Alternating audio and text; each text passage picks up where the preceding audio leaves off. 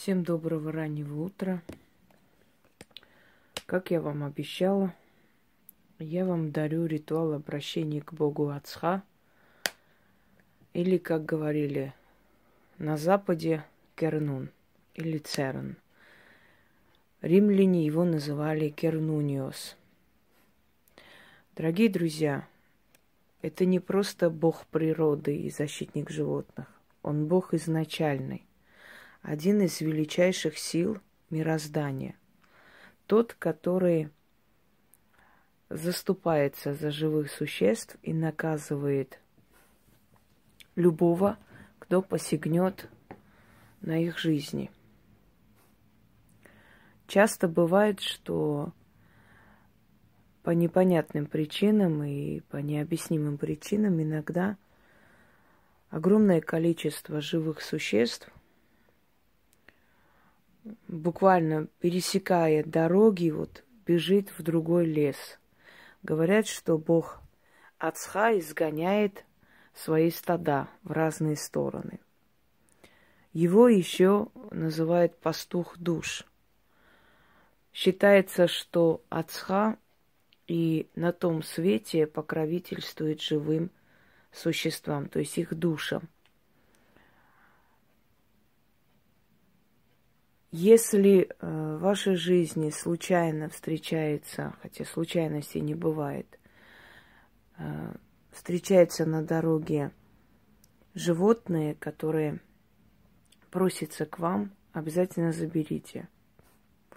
Его в древние времена таких животных, которые навязывались людям, называли посланники Бога Ацха. Он Бог природы и щедрости, дорогие друзья. К нему обращались для хорошего урожая. К нему обращались, чтобы волки не драли овец. К нему э, обращались, чтобы найти хороших партнеров и как бы создать свое дело, как сейчас в современном мире называют бизнес свой. У меня есть и, и такое, и такой ритуал обращения к лесным духам – И поэтому это, то есть это все говорит о его значимости. Когда римляне начали свои завоевательские войны, то многие из кельтских богов вошли в римский пантеон. И один из них Кернун, Цернуниус. Его культ был очень распространен, и в Римской империи в том числе ему начали поклоняться. На Кавказе называют его Ацха. Но это название иногда выходит, выскакивает и в восточных древних летописях, летописаниях, в которых описывается рогатый бог. Культ рогатого бога был настолько велик, что многие ипостасии слились воедино. Например, пана изображали рогатым, ну, он таким и являлся, козлорогий пан его называли, путают его с богом Кернун. Это разные, абсолютно разные божества. Э, Бафометы изображают рогатым. Многие богини э, изображались или с перевернутым серпом луны, либо с рогами. Рога – это символ принадлежности природы – то есть рогатые боги, они не говорили о том, что это сатана, это черные, страшные какие-то, как учили, да, как зомбировали 2000 лет человеческие мозги. Рога обозначали принадлежность к природе.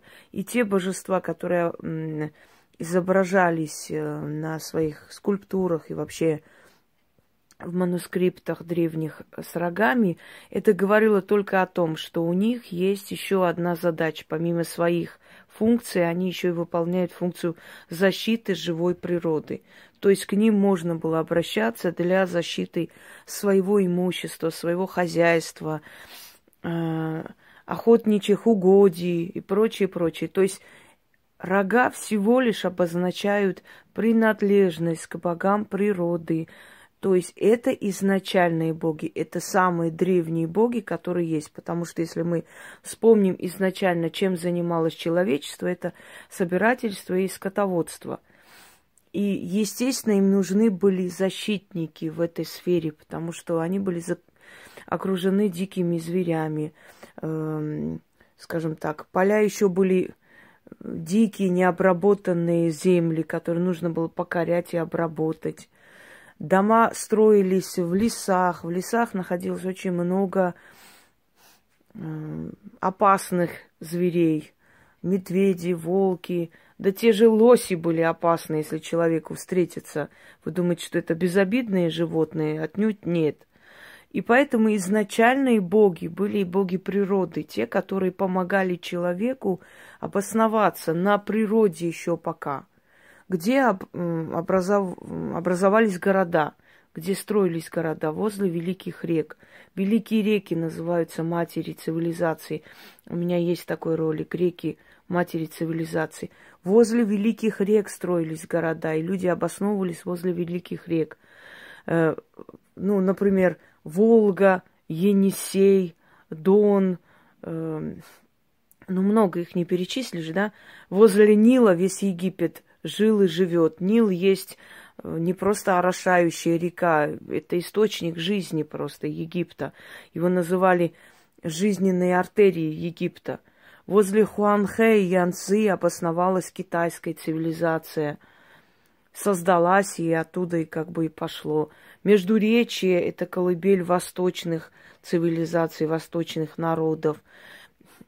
Э, Инд и Ганг – великие реки Индии.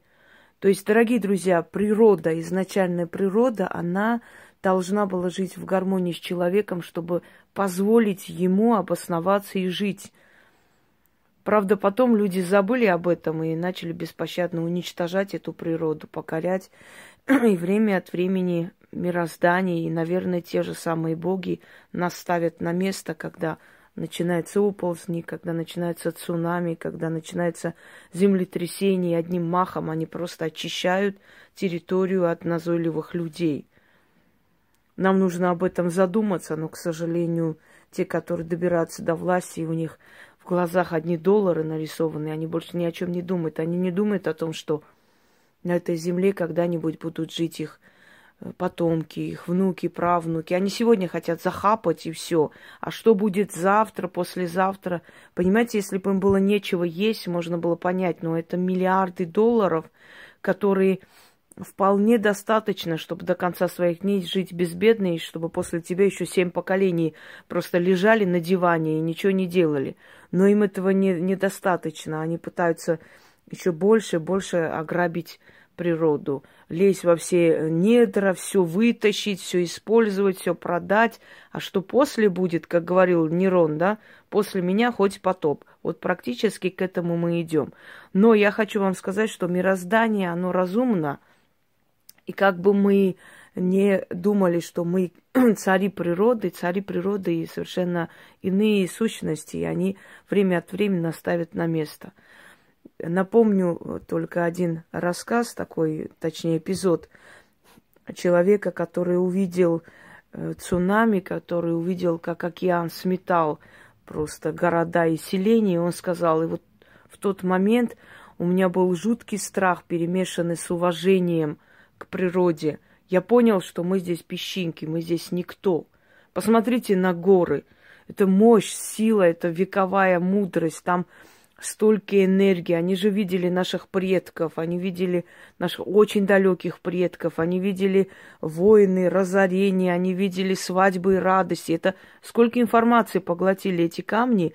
И мы, когда стоим и смотрим на эту мощь, мы понимаем, что мы никто, мы никто здесь.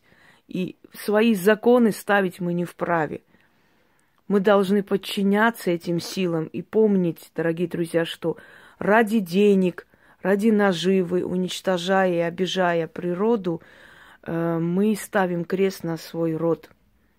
Помните, когда один доктор, не помню сейчас имя, э, но его звали, э, имя помню, да, фамилию не, не помню, Баграт, который спасал от усыпления животных, а одна э, так называемая защитница животных написала на него в прокуратуру, и ее циничные слова, я помню, э, нам самим решать, будет жить наше животное или нет. Согласитесь, мне, например, неприятно знать, что мое животное ушло по рукам. То есть приятнее, когда усыпят. Просто вот надоело. Или люди, которые на дачу приходят, покормили животное летом, бросили, уехали. Э, взяли там котенка, собачку, особенно в годы э, э, там котов, собак, очень много их э, дарят друг другу, а потом выкидывают на улицу, просто выкинули как ненужную вещь. Или собака болеет, хозяину не хочется лечить, взял, выкинул на улицу. Или нарочно отравил собак, кошек, соседей. Или в детстве любил бить их, убивать, и потом не раскаялся, подумал, что здесь ничего страшного нет. Запомните, дорогие друзья, все, кто обижает животных, умирают рано и умирают очень страшной смертью. Очень страшной. Там э, вплоть до просто гниют живем. И это не просто слова, это факты реальные. Люди, которые кормят животных, люди, которые находят их, пристраивают, как правило, они не просто добродушные люди, они укрепляют свой род.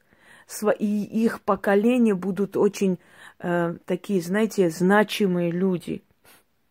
Вот посмотрите, люди, которые не жалеют э, помощи для кошек, собак, их дети устраиваются на хорошую работу, не пьют, не, там, не поганят свою жизнь. Они становятся хорошими людьми, нужными, э, скажем, нужной частью общества, э, получают квартиры, дачи покупают со временем, поднимаются, богатеют. Это реально так.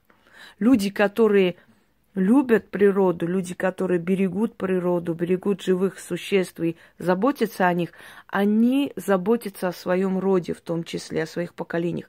Люди, которые злые, люди, которые бьют их, люди, которые мучают, люди, которые выкидывают на улицу и прочее, у них нет в жизни ни достатка, ни счастья, ничего.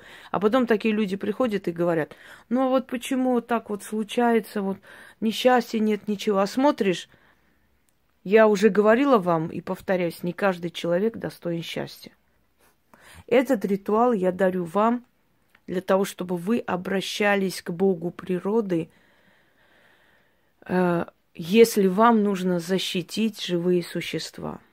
Ну, например, э, мы видели много концлагерей для животных, в которых я не могу забыть, у меня эта сцена перед глазами, когда кошка, умирая, плакала – это ужасно, дорогие друзья. Есть много людей, которые зарабатывают на этом под видом якобы э, помощи животных, пихают их в эти тесные клетки по 20-30 штук. Это ненормально. Лучше собаку уж на природу выпустить, там хоть кормят где-то возле подъездов, дают, помогают, есть много добрых людей, чем вот так пихать в клетки – и зарабатывать на этом деньги. Я не, не всем тоже верю, что все такие добросо. Я считаю, что человек должен брать определенное количество животных, лечить их и пристраивать. Вот это и есть помощь животному.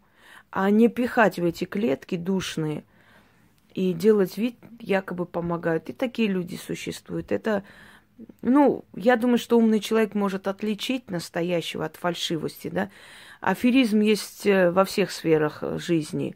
Э, есть и в магии, есть и в медицине, есть и в, в меценатстве, и в помощи якобы животным.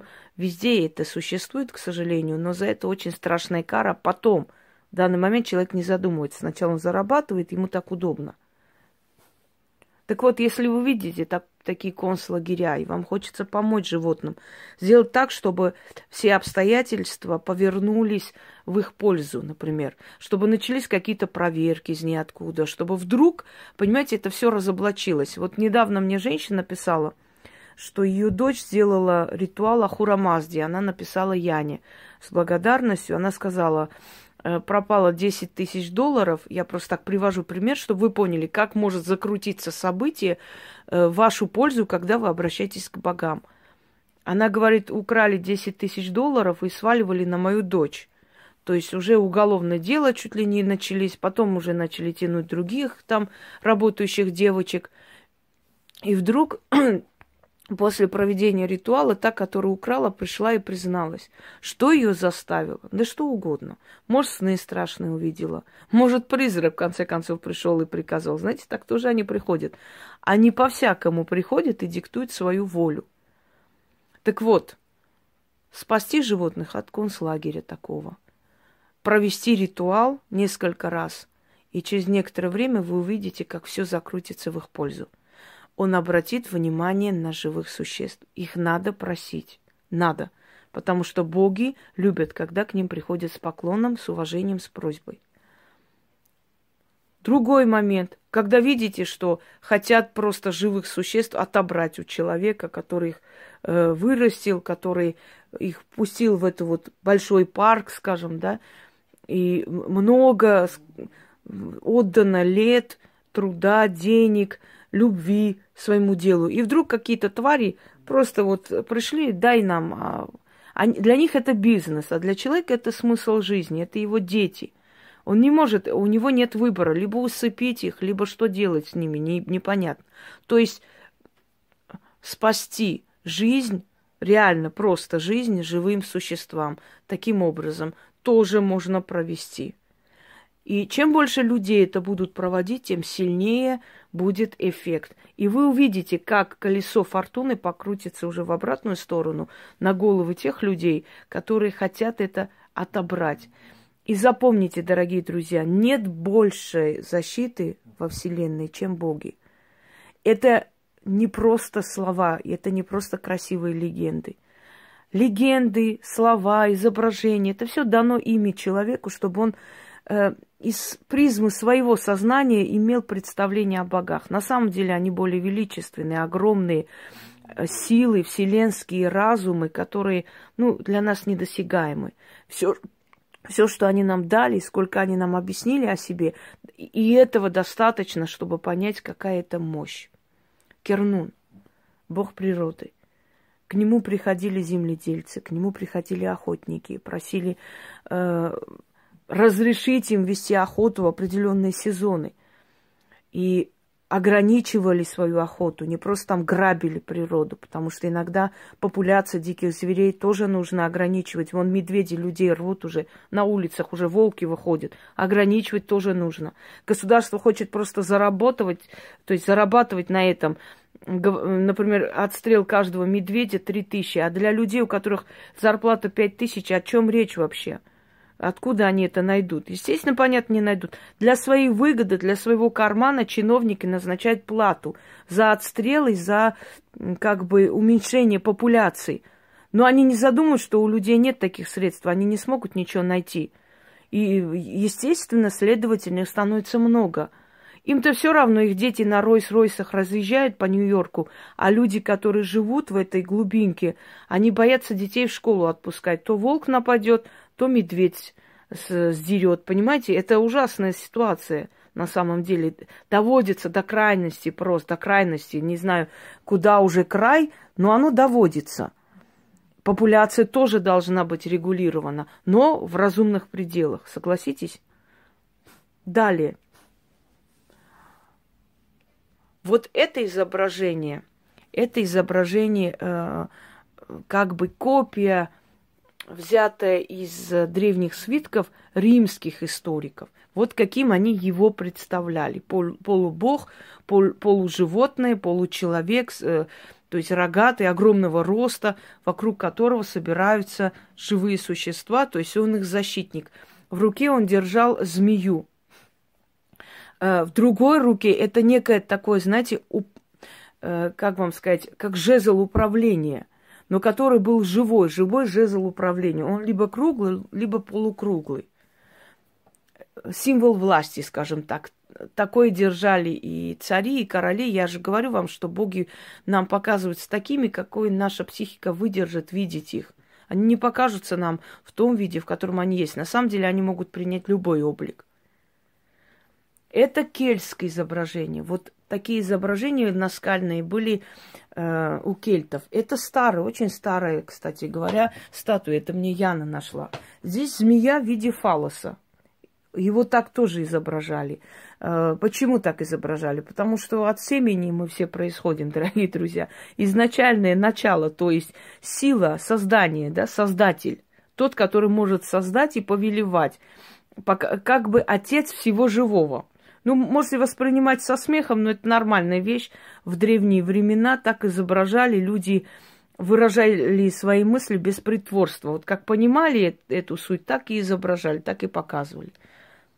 Это у нас уже более осовремененное такое состояние, средневековое изображение Кернуна, бога, опять же, со змеей. Вот, и у него бывают иногда и сопровождающие девы лесные. Вот там есть одна дева лесная, как-то я показывала, я думаю, что не нужно одно и то же показывать. Теперь, что нужно? Нужны ли вам э, его изображение или статуи? Не обязательно. Кстати, имейте в виду, те, которые продают кошек, собак, они могут взять э, его изображение, обращаться к нему всегда, и он помогает. У меня есть ритуалы обращения к нему. И э, даже своими словами он будет помогать, чтобы ваши животные меньше болели. Если у вас есть стада, если у вас есть ферма, вы можете к нему обращаться. Если у вас есть огороды, если вы занимаетесь там с садоводчеством и так далее, тоже можете к нему обращаться для того, чтобы дикие там животные, птицы не разоряли ваши угодья. Он будет их удерживать. Мне писала женщина, что кстати, про деда Сидора еще написала сегодня женщина, говорит, я начитала на все, даже на мебель начитала, и через некоторое время э, мне, говорит, подруга звонит и говорит, открывай ворота, я тебе там э, отправляю. Я не, не поняла, какую мебель, но очень хорошую кожаную мебель. Я, говорит, была просто в шоке от того, насколько быстро оно получилось. Да, получается. Все обращения к силам природы, к природным богам, природным духам очень быстро срабатывают, потому что природа, она мощь, да? Далее. Э, вот мы с вами создали некий такой алтарь из природных материалов. Самое главное, чтобы у вас было вино, хорошее вино, полусладкое желательно, разного цвета свечи. Для окуривания трава, любая трава, здесь полынь, вы можете любую траву окуривать здесь, хоть ветки, потому что это просто всего лишь символ природы. Далее, фрукты, Желательно, чтобы была граната и виноград, потому что ему приносили гранату и виноград чаще всего именно вот восточные страны. Естественно, э, на севере немножко другое было. Ну, там тоже приносили свои фрукты, может быть, э, голубику или еще что-нибудь. Разные, разного типа подношения, но фрукты. Значит, фрукты, трава, вино, разного цвета свечи. Все, это уже как бы зависит от э, вашего желания. Можете камни разложить, я сейчас не стала делать, и прочее. Все, что природный материал. Усилить просто это, эту работу. Читать нужно восемь раз как знак бесконечности. Давайте немного окурим эту траву и почитаем. Секунду.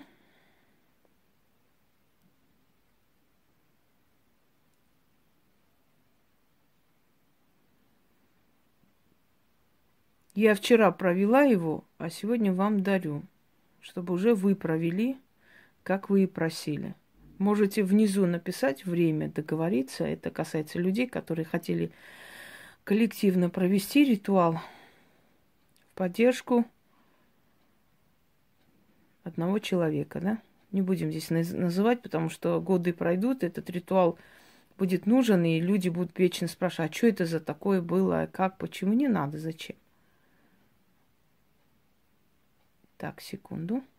Угу. Все, вполне достаточно. Начнем.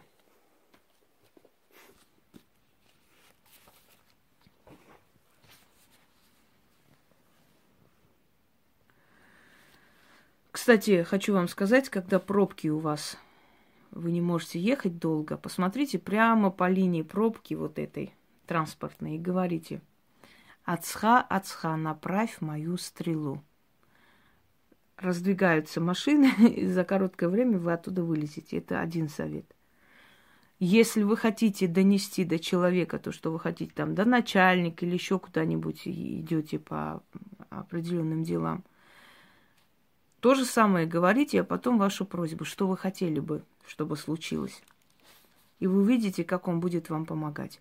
Да, как откупиться после этого ритуала, если он получится? Кормите бездомных животных. Возьмите бездомные животные себе домой. Отправьте деньги на приюты. Помогите бездомным животным как можно больше. Живым существам. Это будет самый лучший откуп. Итак, начнем.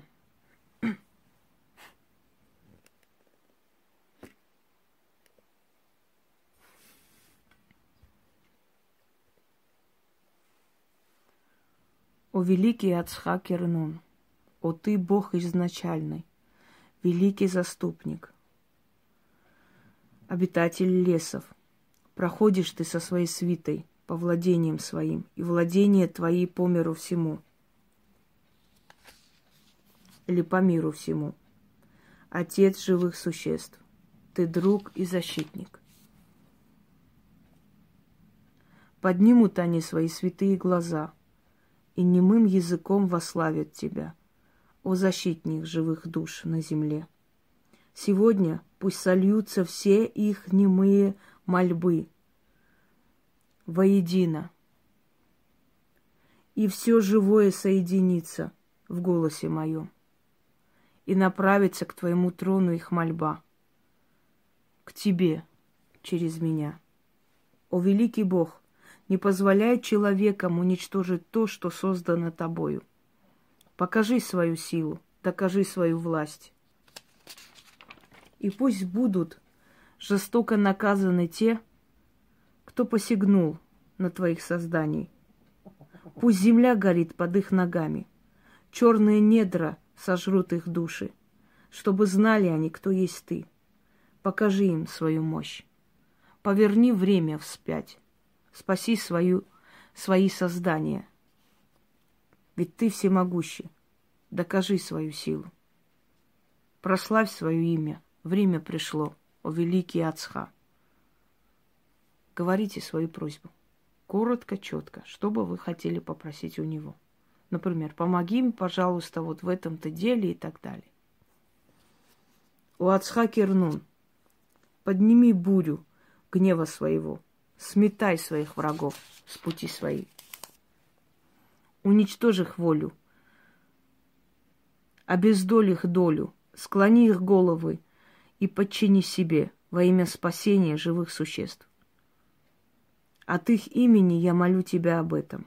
Их немой язык говорить не может, но душа их верит, что ты им поможешь. Заступись, Ацха, защити Ацха. Я обращаюсь к тебе, изначальный Бог живого на земле. Я знаю, что ты меня услышал. Тысячи поклонов тебе. Славься, сила, Ацхакернун. Славься, Бог природы. Ты докажешь свою мощь, я знаю. Да будет так, заклято.